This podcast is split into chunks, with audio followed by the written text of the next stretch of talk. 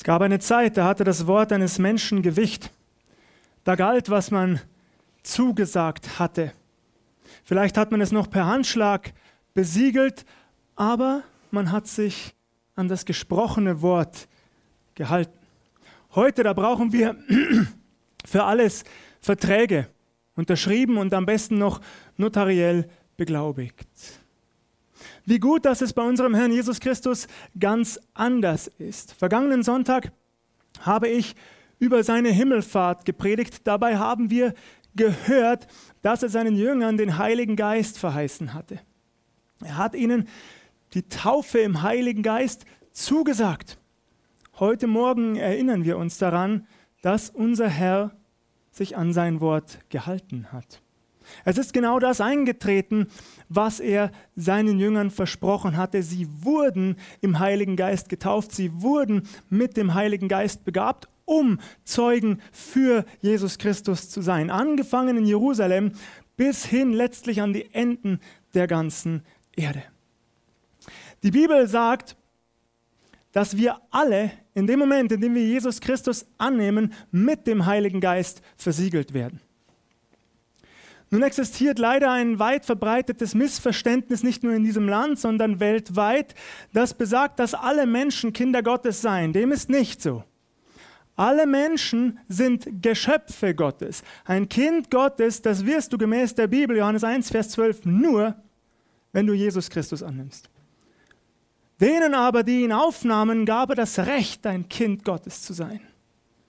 In diesem Moment, in dem du Jesus in dein Leben lässt, in dem du annimmst, was er für dich getan hat, am Kreuz auf Golgatha, in dem du ihn zum König deines Lebens machst, auf den Thron deines Herzens setzt, in diesem Moment wirst du versiegelt mit dem Heiligen Geist. Das sage nicht ich, das sagt die Bibel. Epheser 1, Vers 13. Das heißt, die entscheidende Frage, die erste entscheidende Frage zu Beginn dieser Predigt ist, weißt du denn bereits, dass du ein Kind des lebendigen Gottes bist? Hast du diese Gewissheit, die dir der Heilige Geist schenkt? Er flüstert es dir ja zu, dass du ein Kind des lebendigen Gottes geworden bist. Weißt du das? Hast du schon Frieden geschlossen mit Gott? Hast du schon angenommen, was Jesus getan hat für dich? Dann bist du versiegelt mit dem Heiligen Geist. Das ist die erste entscheidende Frage heute Morgen, die du dir nur selbst beantworten kannst. Aber die zweite, sie baut darauf auf. Wenn du das weißt, wenn es stimmt, dass du ein Tempel des Heiligen Geistes geworden bist, und ich glaube von ganzem Herzen, dass es stimmt, so steht es auch im ersten Korintherbrief, dann ist die Frage, was traust du diesem Geist noch zu? In dir und durch dein Leben hindurch? Was traust du dem Geist Gottes zu, der dich versiegelt hat, der in dir lebt, dessen Tempel du geworden bist, als du dein Leben Jesus Christus übergeben hast. Rechnest du mit ihm, mit seiner Kraft, mit seinem Wirken?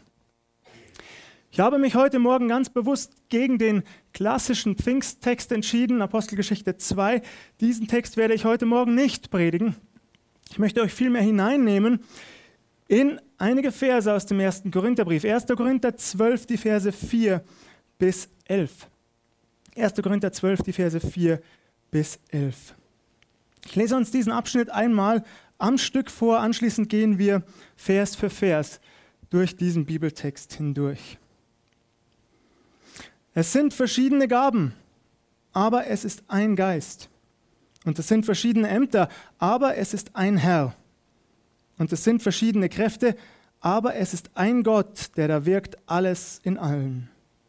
Durch einen jeden offenbart sich der Geist zum Nutzen aller. Dem einen wird durch den Geist ein Wort der Weisheit gegeben, dem anderen ein Wort der Erkenntnis durch denselben Geist, einem anderen Glaube in demselben Geist, einem anderen die Gabe gesund zu machen in dem einen Geist, einem anderen die Kraft Wunder zu tun, einem anderen prophetische Rede, einem anderen die Gabe, die Geister zu unterscheiden, einem anderen mancherlei Zungenrede, einem anderen die Gabe, sie auszulegen. Dies alles aber wirkt derselbe eine Geist, der einem jeden das Seine zuteilt, wie er will. Verschiedene Gaben, aber ein Geist. Verschiedene Ämter, aber ein Herr. Verschiedene Kräfte, aber nur ein Gott. Ihr Lieben, das ist wichtig, was Paulus hier diesem Kapitel sozusagen voranstellt. Obwohl das Wort Dreieinigkeit oder auch Trinität in der gesamten Bibel nicht einmal vorkommt, tatsächlich weder im Alten noch im Neuen Testament begegnet uns dieses Wort, spricht die Bibel, das lebendige Wort Gottes, sehr klar von der Dreieinigkeit. Sie spricht von einem Gott, der sich doch in drei unterschiedlichen Wesen offenbart hat, als Gott Vater, als Gott Sohn, als Gott der Heilige Geist. Das heißt, die Lehre der Dreieinigkeit ist nicht nur eine nachträgliche Erfindung, eine dogmatische Erfindung der Kirche, die diese irgendwann in den Jahrhunderten nach Christus erfunden hat. Nein, es steht schon im Wort Gottes. Es ist darin enthalten. Der Begriff selber nicht. Aber die Dreieinigkeit, sie wird ganz klar gelehrt. Das ist wichtig.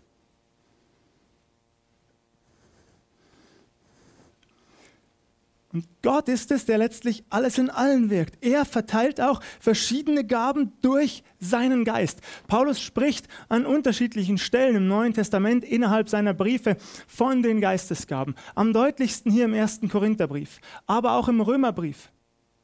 Paulus spricht aber dann auch von den Ämtern, die er im Anschluss aufzählt, durch Jesus Christus verliehen.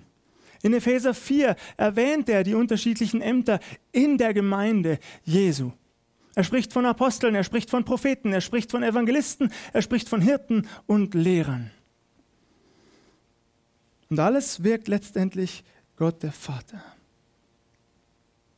Im Anschluss an diese so wichtige Aussage entfaltet Paulus insbesondere die Geistesgaben. Das tut er allerdings nicht, ohne noch, eine, ohne noch einmal einen entscheidenden weiteren Vers voranzustellen. Durch einen jeden offenbart sich der Geist zum Nutzen aller. Ihr Lieben, was bedeutet das? Das bedeutet in letzter Konsequenz, dass der Geist Gottes sich durch jeden, der Jesus Christus angenommen hat, offenbaren möchte, und zwar zum Nutzen aller. Das heißt, jeder von uns, du und ich, wir haben wenigstens eine Gabe des Heiligen Geistes. Wir dürfen annehmen, dass diese Gaben, die Paulus hier aufzählt, auf die er sich hier bezieht, in der Gemeinde in Korinth vorhanden waren. Alle waren sie vorhanden, aber sie wurden, man könnte vielleicht etwas drastisch sagen, missbraucht. Zumindest aber, um es nicht ganz so drastisch auszudrücken, vernachlässigt. Doch Paulus stellt in diesem Kapitel noch einmal klar, wie wichtig die Geistesgaben eigentlich sind und dass jeder wenigstens eine Gabe des Geistes hat. Wir kommen darauf am Ende noch einmal zurück. Und zwar zum Nutzen aller. Das heißt, du bekommst eine Gabe des Geistes nicht verliehen, damit dein Ansehen wächst. Du bekommst deine Gabe des Geistes nicht zu deinem eigenen Ruhm und zu deiner eigenen Ehre verliehen, nicht damit du möglichst oft im Fernsehen auftreten oder im Radio Interviews geben kannst, wie toll du doch seist und was du alles geleistet hast. Nein, sondern zum Nutzen aller. Angefangen natürlich in der Gemeinde Jesu, aber es soll auch nach außen wirken.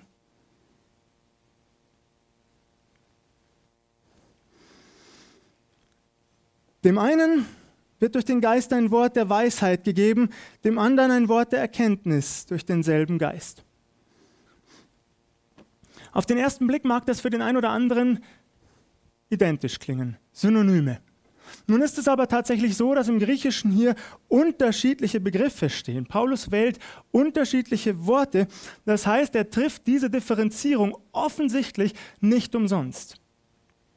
Meine Auslegung stellt einen Versuch dar, um euch näher zu bringen, was Paulus an dieser Stelle meinen könnte, wenn er unterscheidet zwischen Worten der Weisheit einerseits und Worten der Erkenntnis andererseits. Es ist doch so, hoffentlich, dass die Bibel, das lebendige Wort Gottes, für uns alle als Richtschnur für unser Leben und unseren Alltag gilt. Wir alle orientieren uns am Wort Gottes. Wir wollen danach leben. Wir wollen Gottes Willen erkennen, tun, ihn umsetzen in unserem Alltag. Es ist allerdings auch so, ich nehme an, dass mir hier keiner widersprechen wird, dass die Bibel nicht auf jede konkrete Frage, die sich uns stellt in unserem Leben, eine ganz konkrete Antwort hat. Ein Beispiel. Hier steht nicht geschrieben, ob du Beruf X oder Beruf Y wählen sollst. Das Schöne ist, dass unser Gott uns innerhalb der von ihm gut und wunderbar abgesteckten Grenzen auf einen weiten Raum stellt, dass er uns viel Freiheit lässt, uns zu entfalten. Aber wir lesen in diesem Wort eben nicht, soll ich Person A heiraten oder Person B? Soll ich Beruf X ausüben oder Beruf Y? Und hier kann es nötig werden, um den Willen Gottes zu erkennen, dass ein begabter Bruder oder eine begabte Schwester ein Wort der Weisheit für uns erhält, das er oder sie uns weitergibt. Worte der Erkenntnis hingegen beziehen sich aus meiner Sicht zu 100 Prozent auf die Auslegung der Heiligen Schrift. Das bedeutet, dass der Heilige Geist uns Erkenntnis schenkt, wenn wir uns mit manchen Stellen schwer tun oder mit manchen Abschnitten, die wir nicht verstehen. Der Heilige Geist will uns das Wort Gottes immer mehr erschließen. Wir sollen immer mehr die Zusammenhänge erkennen. Das ist ein Versuch, die Differenzierung zwischen Worten der Weisheit einerseits und Worten der Erkenntnis vorzunehmen. Allerdings ist es schon auch so, dass die Grenzen manchmal fließend sein können. Tatsächlich gibt es auch bei der deutschen Übersetzung der griechischen Worte deutliche Überschneidungen. Einem anderen Glaube in demselben Geist. Die Gabe des Glaubens ist nicht mit dem Glauben als solchen zu verwechseln. Glaube im Sinne von Heilsgewissheit, die hast du, wenn du Jesus Christus angenommen hast dann weißt du, dass du ein Kind des lebendigen Gottes geworden bist, dass du ewig mit ihm lebst, weil er dich reingewaschen hat von deiner Schuld, weil er dir deine Sündenlast von der Schulter genommen hat und es für dich trägt. Die Gabe des Glaubens hingegen bedeutet, dass Menschen felsenfester Überzeugung sind, dass Gott alles vermag. Gegen alle Widerstände, über alle Widerstände hinweg. Sie lassen sich nicht verunsichern durch Fragen oder Zweifeln. Sie halten daran fest, dass Gott zu seiner Ehre wirken wird. Ein Beispiel. Wir hatten in den vergangenen Jahren häufiger Großveranstaltungen. Wir haben hier viel im Vorfeld planen und organisieren müssen. Dabei kamen Zweifel auf. Auch aus unseren Reihen. Wir müssen das ja nicht verschweigen. Werden wir genug Mitarbeiter haben? Werden wir genug Zeit haben? Werden wir genug Geld haben? Und diejenigen, die die Gabe des Glaubens haben, die sagen, ja, das wird so sein, denn Gott wird zu seiner Ehre wirken. Er wird uns das zur Verfügung stellen. Er wird dafür sorgen, dass wir genug Kraft und Energie haben. Und was haben wir erlebt, ihr Lieben, wenn ihr euch zurückerinnert, sowohl an ProChrist 2018 als auch an unsere Zeltevangelisation und alle Veranstaltungen im Zusammenhang mit derselben, dass wir tatsächlich alles stemmen konnten und sogar am Ende eines jeden Jahres einen finanziellen Überschuss auf unserem Konto hatten. So ist Gott. Ihr Lieben. Und einem solchen Gott kann man dem nicht vertrauen.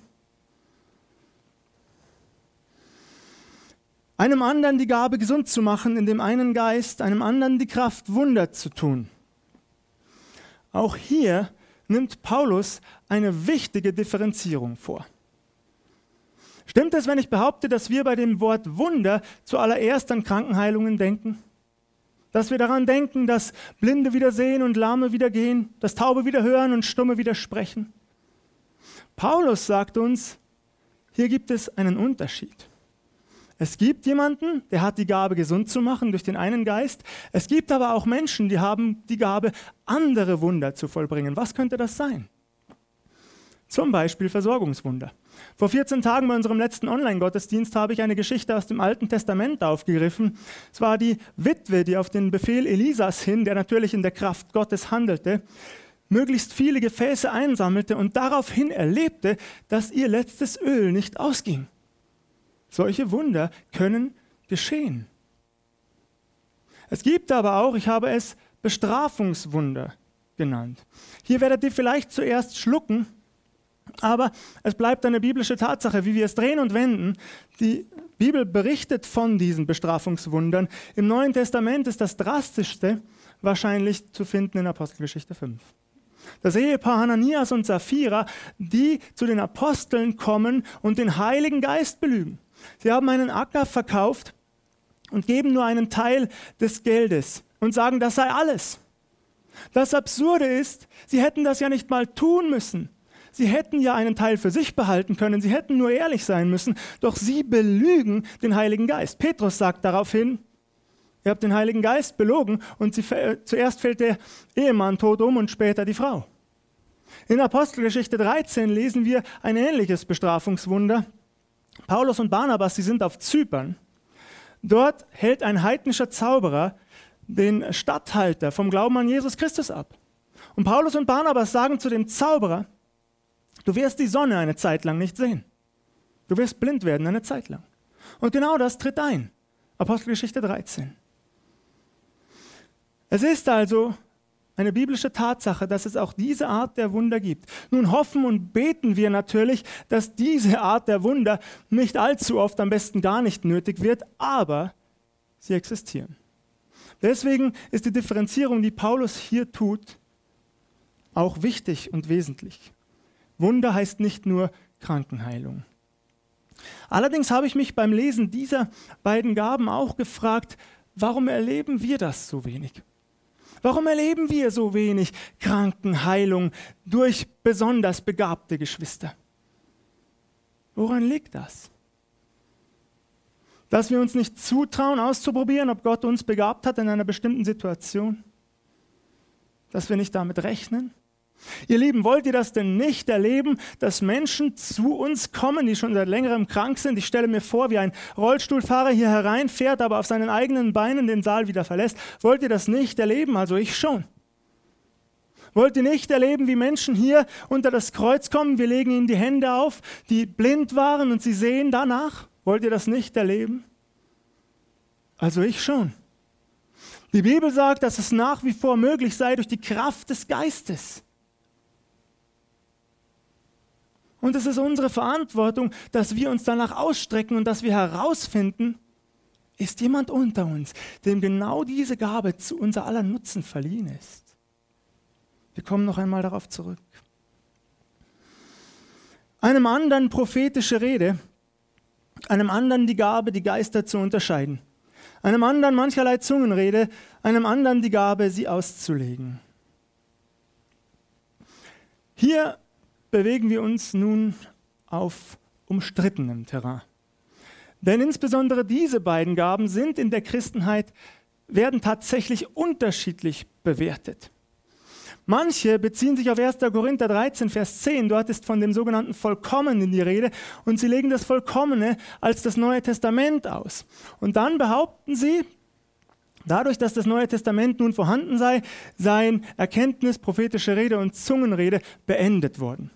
Diese Auslegung existiert tatsächlich. Ich kann sie auch stehen lassen. Ich sage das also in keinster Weise abfällig. Ich teile sie nur nicht, weil ich es nicht sehe. Ich persönlich glaube, dass das Vollkommene bedeutet, dass unser Herr Jesus wiederkommt und alles wiederherstellt. Dann wird es vollkommen sein. Und bis dahin sind diese Gaben des Geistes in der Gemeinde Jesu auch präsent. Ich frage mich auch und ich frage auch euch heute Morgen, warum sollte das nicht sein? Brauchen wir prophetische Rede nicht mehr? Ich glaube, dass wir, dass wir vor prophetischer Rede sogar ein wenig Angst haben. Könnte das sein? Weil wir vielleicht nicht ganz verstanden haben oder nur teilweise, was prophetische Rede eigentlich heißt. Wenn wir das Wort Prophetie hören, dann denken wir zuallererst an Zukunftsvorhersagen. Und natürlich, das ist auch so. Das Alte Testament ist voll mit Prophetien dieser Art, insbesondere in Bezug auf das Leben unseres Herrn Jesus Christus. Wir finden etliche Vorhersagen. Jesaja spricht von der Jungfrauengeburt. Er spricht auch von dem leidenden Gottesknecht.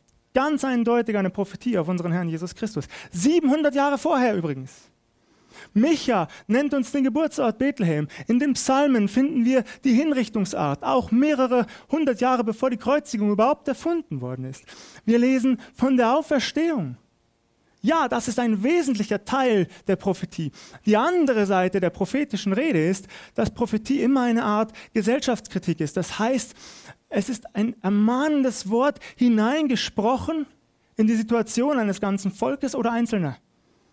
Das Volk Israel hat das deutlich und oft erlebt durch die Propheten im Alten Testament. Kehrt um, verlasst eure bösen Wege, kommt zurück zu dem einzigen lebendigen Gott.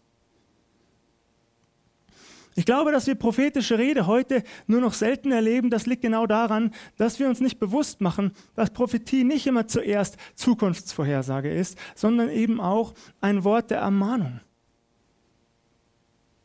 Ein Wort der Ermahnung. Noch etwas kommt hinzu. Wir stellen uns Prophetie dann oft in großen und gewaltigen Bildern vor. Ich möchte das an dieser Stelle einmal demonstrieren, ohne zu leugnen, dass es das bis heute gibt und ohne mich darüber lustig zu machen. Aber um euch zu zeigen, dass wir Prophetie vielleicht ein wenig überspitzt darstellen und verstanden haben. Wir erwarten, dass jemand aus unseren Reihen nach vorne kommt, der uns ein gewaltiges Bild mitteilt, einen starken Eindruck. Das kann dann ungefähr so aussehen. Ich sehe einen monumentalen Felsen vor mir und dieser Felsen, er wächst immer weiter in den Himmel hinein, die Wolken umgeben ihn bereits. Und aus dem Felsen heraus vorne entspringt eine Quelle, diese Quelle wird immer breiter und breiter und reißender und reißender und so überschwappt das ganze Tal der Gottlosigkeit. Und dann steht jemand auf, der uns dieses Bild sozusagen übersetzt. Und er sagt uns, ja, dieser gewaltige Felsen, Lieber Bruder, dieser gewaltige Felsen, das ist die Gemeinde Jesu hier in Waldkraiburg und sie wächst immer weiter durch die enge Beziehung zu ihrem Herrn Jesus Christus. Und die Quelle, das ist natürlich der Heilige Geist. Der Heilige Geist, der überschwappt sozusagen die Stadt und die Region, in der wir leben und viele Menschen, die gottlos waren, sie kehren um. Ein wunderbares Bild und ich stelle nicht in Frage, dass das so sein kann bis heute. Aber ich glaube, dass Prophetie ganz schlicht und einfach und trotzdem absolut treffend sein kann. So wie übrigens auch das Evangelium. Das Evangelium ist kinderleicht. Es ist überhaupt keine Schwierigkeit, das Evangelium zu verstehen. Johannes 3, Vers 16. Denn so sehr hat Gott die Welt geliebt, dass er seinen einzigen Sohn dahingab, auf dass alle, die an ihn glauben, nicht verloren gehen, sondern das ewige Leben haben. Ganz einfach. Und genauso kann Prophetie auch sein bis heute. Ein prophetisches Wort könnte also sein, Bring endlich deine Ehe in Ordnung vor Gott. Achte deine Frau endlich höher als dich selbst. Hör deiner Frau endlich zu. Mitten hineingesprochen in das Leben eines Menschen. Deutlich, klar, treffend. Nichts anderes, ihr Lieben, ist prophetische Rede.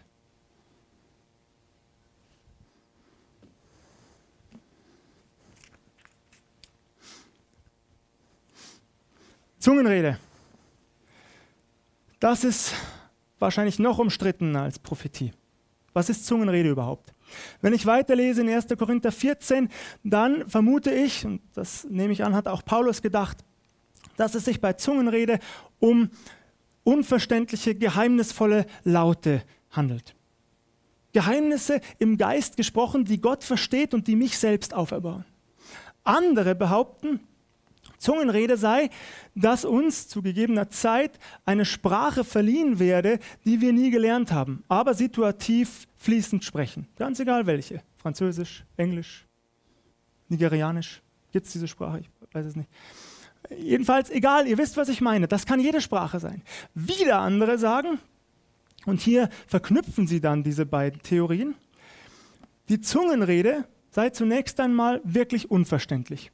Das seien unverständliche Laute, die der Heilige Geist aber in manchen Situationen in die jeweilige Muttersprache und die jeweiligen Dialekte der Zuhörer übersetzt. Und dann beziehen sie sich auf Apostelgeschichte 2. Da sei genau das geschehen. Die Apostel hätten in unverständlichen Lauten geredet, gebetet, aber die Zuhörer konnten es durch die Kraft des Heiligen Geistes verstehen. Ihr Lieben, äh, all diese Auslegungen existieren, das sind die gängigsten und ich frage mich jedes Mal, wenn ich sie lese, Warum tun wir das eigentlich? Ist unser Gott denn nicht groß genug, dass alles auf einmal wahr sein könnte? Müssen wir uns wirklich streiten? Könnte nicht alles stimmen? Alles auf einmal. Könnte es nicht hin und wieder unverständlich sein und doch übersetzt werden vom Heiligen Geist? Könnte es nicht sein, dass wir auch einmal klar eine Sprache sprechen, die wir nie gelernt haben? Ist unser Gott nicht groß genug, dass alles zutrifft? Müssen wir das wirklich in dieser Form aufschlüsseln? Ich finde das manchmal schade. Die Bibel sagt, dass es Zungenrede gibt. Und ich glaube, es gibt sie bis heute. Alles, was Paulus erwartet, ist von der Gemeinde in Korinth, dass im Umgang mit Zungenrede eine gewisse Ordnung in der Gemeinde herrsche. Und das ist wichtig. Denn wenn wir alle durcheinander reden in Sprachen, die sonst keiner versteht oder in unverständlichen Lauten, und wir uns zwar selber erbauen, aber Gäste kommen hinein, die das nicht verstehen, dann machen wir uns unglaubwürdig. Paulus sagt, es sei, es habe keinen Nutzen, es sei in den Wind hineingesprochen. Also soll das nicht vorkommen. Wenn es vorkommt, soll jemand da sein, der es auslegen oder übersetzen kann. Und das ist wichtig. Aber diese Gabe als solche stellt Paulus nicht in Frage. Warum also wir teilweise? Ich verstehe das nicht. Ist es nicht wunderbar, sich im Geist aufzuerbauen? Ist das nicht eine wunderbare Gabe? Ich verstehe nicht, warum manche das unbedingt wegdiskutieren wollen. Wie gesagt, ich kann es stehen lassen, ich erhebe mich hier nicht. Aber ich verstehe es nicht. Dies alles aber wirkt derselbe eine Geist, der einem jeden das Seine zuteilt, wie er will. Und nun sind wir am ganz entscheidenden Punkt, der betrifft dich und mich heute Morgen ganz persönlich. Tatsächlich, jetzt geht es um dich und mich ganz persönlich.